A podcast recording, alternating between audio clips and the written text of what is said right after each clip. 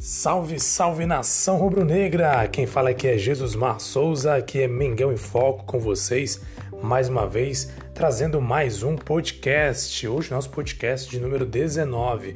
Saudações rubro-negras a todos que acompanham a gente através do podcast. Caso acompanhe a gente pelas plataformas de podcast, você pode favoritar o nosso conteúdo para sempre receber informações relativas ao rubro-negro carioca. Pode é, favorite nosso podcast, onde, onde, seja, seja no Spotify, seja no, no Google, onde quer que seja, ou no Anchor mesmo, onde geralmente eu produzo podcast, favorite para sempre receber essas informações importantes, legais sobre o Flamengo. Também você pode, se você estiver ouvindo a gente no YouTube, inscreva-se no canal, ative o sininho, deixa o joinha. Sempre no YouTube trazemos aí melhores momentos de jogos do Flamengo, trazemos entrevistas de jogadores do Flamengo, trazemos também novidades e podcasts como esse que você está ouvindo nesse momento. Também quero é, convidar você a curtir nossa página, nossa página no Facebook, claro, você, você esteja também ouvindo no Facebook, curta nossa página Mengão em Foco. É só você pesquisar lá www.facebook.com barra Mengão em Foco, obviamente sem os acentos, né? Mengal.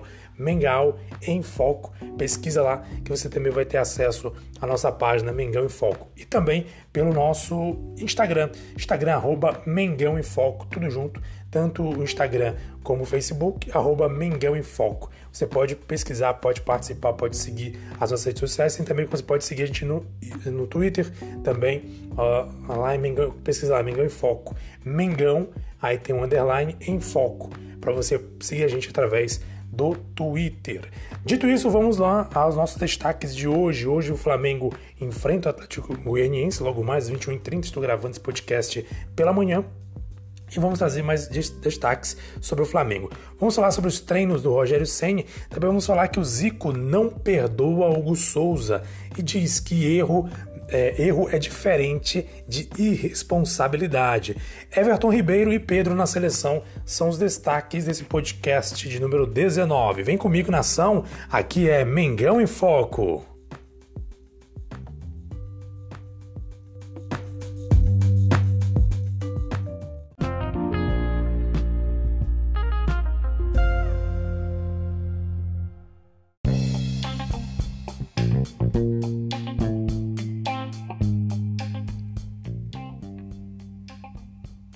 Vamos começar com o seguinte destaque: nosso treinador Rogério Ceni está treinando pesado o Flamengo. Essa semana, nas redes sociais, principalmente na página oficial do Flamengo, no Twitter, a gente pode observar que o Rogério Ceni tem feito, tem feito treinos pesados. Inclusive, não só tem treinado, como tem participado literalmente dos, treinamentos entrando em campo para orientar jogadores. Inclusive, em uma das, das cenas de vídeos que a gente pode ver através das redes sociais rubro-negro, a gente pode ver que o próprio Rogério Ceni vai para debaixo do gol para orientar os goleiros, orientar a defesa, como é que tem que fazer o trabalho. Principalmente esses treinamentos, eles são voltados para a parte de saída de bola na defesa, que tem sido um dos maiores fatores de problemas que o Flamengo tem enfrentado ao, ao enfrentar adversários e perder bolas, por exemplo, lá no setor defensivo. A dificuldade de sair com a bola nos pés da defesa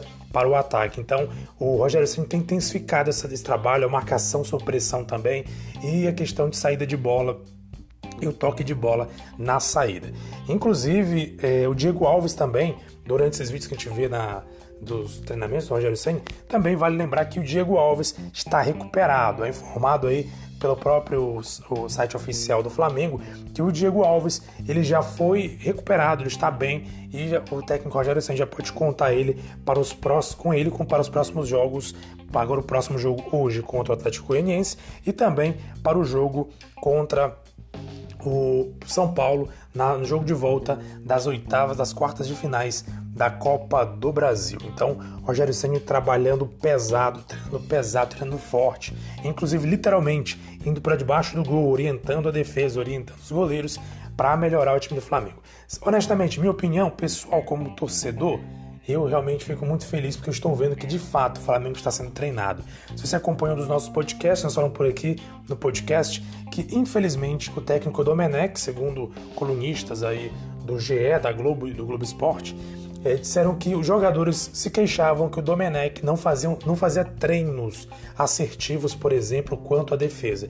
E o que o pessoal comenta por aí, depois de a gente falar muito isso, é que de fato ele sequer treinava o time. Há inclusive rumores, não sei se é verdade, eu vi pessoas aí que conhecem o, as estruturas do Flamengo, conhece ali as pessoas influentes, os jogadores do Flamengo. Dizem inclusive que ele chegava atrasado para os treinos né, dos jogadores. Então mostra talvez um nível aí de falta de comprometimento do Menec ou então uma falta de, podemos dizer assim, de adaptação, se realmente ele trabalhava assim em outros clubes. Aqui no Flamengo, aqui no Brasil, é totalmente diferente. E a gente vê o Rogério Senni treinando com essa garra, com determinação. O Rogério Senni também já falou que ele não dorme quando o time perde uma partida. Então isso mostra que nós estamos com um treinador correto, treinador certo, treinador que realmente treina de fato a equipe e não somente fica na beira do gramado gritando. Ele realmente participa, entra em campo, mostra, ensina, orienta e prova disso também, como nós comentamos no podcast anterior, é, o Flamengo, apesar de ter perdido por 2 a 1 um, por uma falha do Hugo, daqui a pouco vamos falar sobre a falha do Hugo, é, apesar de ter perdido o, jogo, ficou claro para a torcida do Flamengo e para as demais pessoas que observaram, assistiram o jogo, que o Flamengo foi muito superior. Ou seja, bastou uma chegada do Rogério Senna mudar posicionamento, mudar talvez filosofia, mudar talvez ali a cabeça dos jogadores, a gente já viu uma diferença. Imagine só ele treinando diariamente. Então há uma grande expectativa do Flamengo retomar aquele seu é, início ou aquela sua arrancada avassaladora de 2019.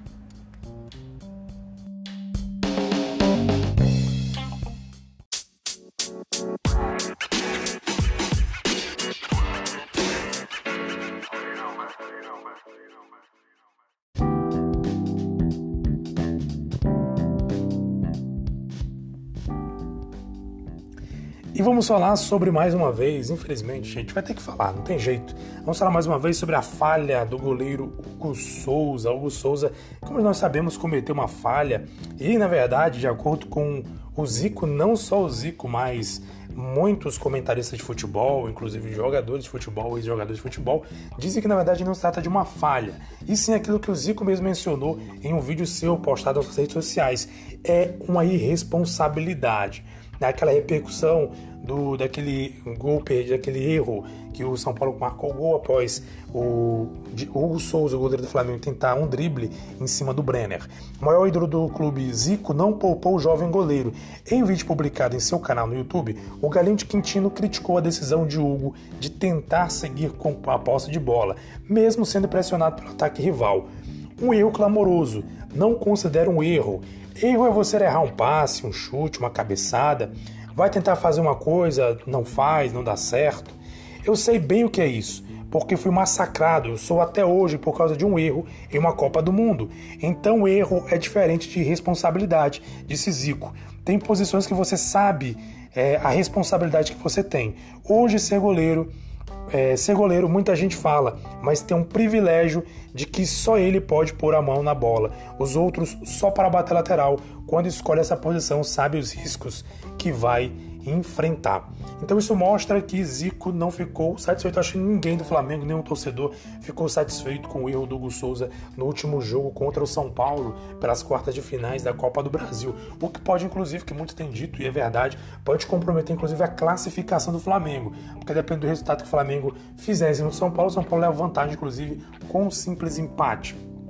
Então, isso prejudicou demais o Flamengo um erro, um erro, uma responsabilidade, de acordo com o Zico. O Zico não poupou sobre a responsabilidade. Inclusive, fez menção do pênalti que ele perdeu em uma Copa, que até hoje ele mesmo diz que ele é massacrado, cobrado, porque esse pênalti foi decisivo para o Brasil é, não conquistar ou não seguir em frente na Copa do Mundo em que ele participou. Então, ele diz que um erro é isso, é você tentar fazer uma coisa e dar errado. Mas ali no setor defensivo, diz ele, não é lugar para fazer isso não é lugar para driblar, não é lugar para fazer o que o Hugo Souza fez. Então, aí duras críticas do Galinho de Quintino. Inclusive, acompanhando a repercussão toda do Hugo Souza, é, eu acompanho muito o canal do, do Barreto Flamenguista. Ele é um torcedor que tem muito conhecimento, tem muito acesso ali dentro do Ninho do Urubu, conhece muita gente, inclusive é amigo de um ex-presidente do Flamengo, Antônio Bandeira de Melo, né?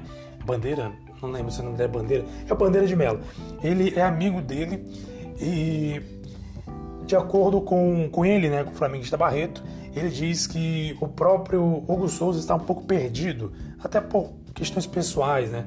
Ele terminou com a noiva dele, ele pode estar um pouco perdido, isso pode afetar inclusive seu rendimento em campo. Ele até mencionou isso. Inclusive falou que ele ficou insatisfeito, achava que o Rogério Ceni, quando o Diego Alves se machucou ou sentiu dores no jogo contra o São Paulo, achou que ele ia colocar o César, porque o César é um goleiro mais tranquilo, um goleiro mais calmo, um goleiro que tem um pouco mais de ali de tranquilidade, vamos dizer assim, na saída de bola, um jogador bem calmo no, em jogo em campo. Então ele imaginou que ele ia colocar o, o próprio César, por questão também de ser um pouco mais experiente, mas não.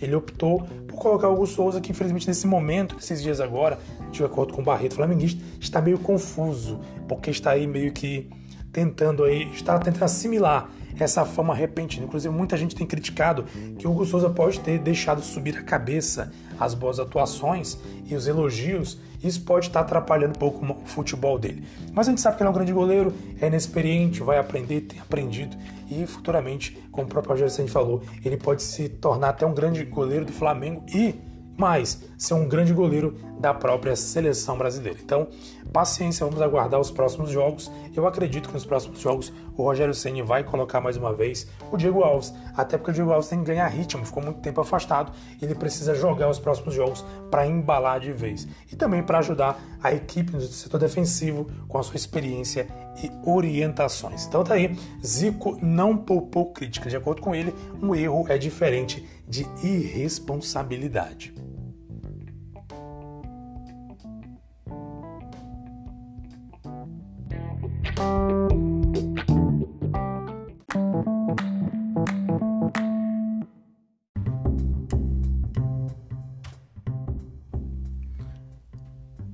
Para finalizar nosso destaque, Flamengo, é, Everton Ribeiro e Pedro foram destaques na vitória do Brasil por 1 a 0. Na verdade, o Everton Ribeiro foi mais destaque na vitória do Brasil por 1 a 0. A vitória magra, a seleção brasileira não atuou bem, atuou mal. Inclusive tem jornais, é, jornais de outras, por exemplo, da Argentina, né? É, inclusive o jornal Olé da Argentina, que é um jornal esportivo bem conhecido de lá, um portal na internet, inclusive mencionou que o Brasil sem o Neymar foi um Brasil um pouco engessado, não teve muita mobilidade e que o Everton Ribeiro, apesar de ter entrado, não deu tanta mobilidade. Mas isso é de se esperar, até porque o Everton Ribeiro não é um jogador daquela posição, ele não é aquele cara para jogar ali no meio-campo, ele não é um camisa 10 clássico para fazer jogada. E o Tite colocou ele nessa condição, nessa posição, para armar jogadas, para fazer pensar o jogo. Ele não é muito bem isso, ele é mais para jogar ali pela direita, por exemplo. Então, é, a inclusive assim, um erro que muitos técnicos cometem nas seleções e seus times também é tentar colocar um jogador em uma posição diferente do que ele atua. Mas apesar de ter atuado em uma posição diferente, o Everton Ribeiro foi determinante para a vitória magra do Brasil por 1 a 0 em cima da Venezuela. Inclusive os comentaristas de futebol da Rede Globo, é, inclusive destacaram que ele foi o destaque em campo, ele foi o melhor jogador em campo, porque ele foi crucial para a atuação do Brasil e para a vitória do Brasil. Inclusive, no gol do Brasil, ele teve participação do cruzamento da direita na área, que resultou no gol do Firmino. Então, atuação é, bem aplaudida do Everton Ribeiro, dentro, claro, das suas proporções. Não teve muito muito que fazer, não fez muita coisa, mas foi um jogador que se destacou ali no meio de toda essa confusão.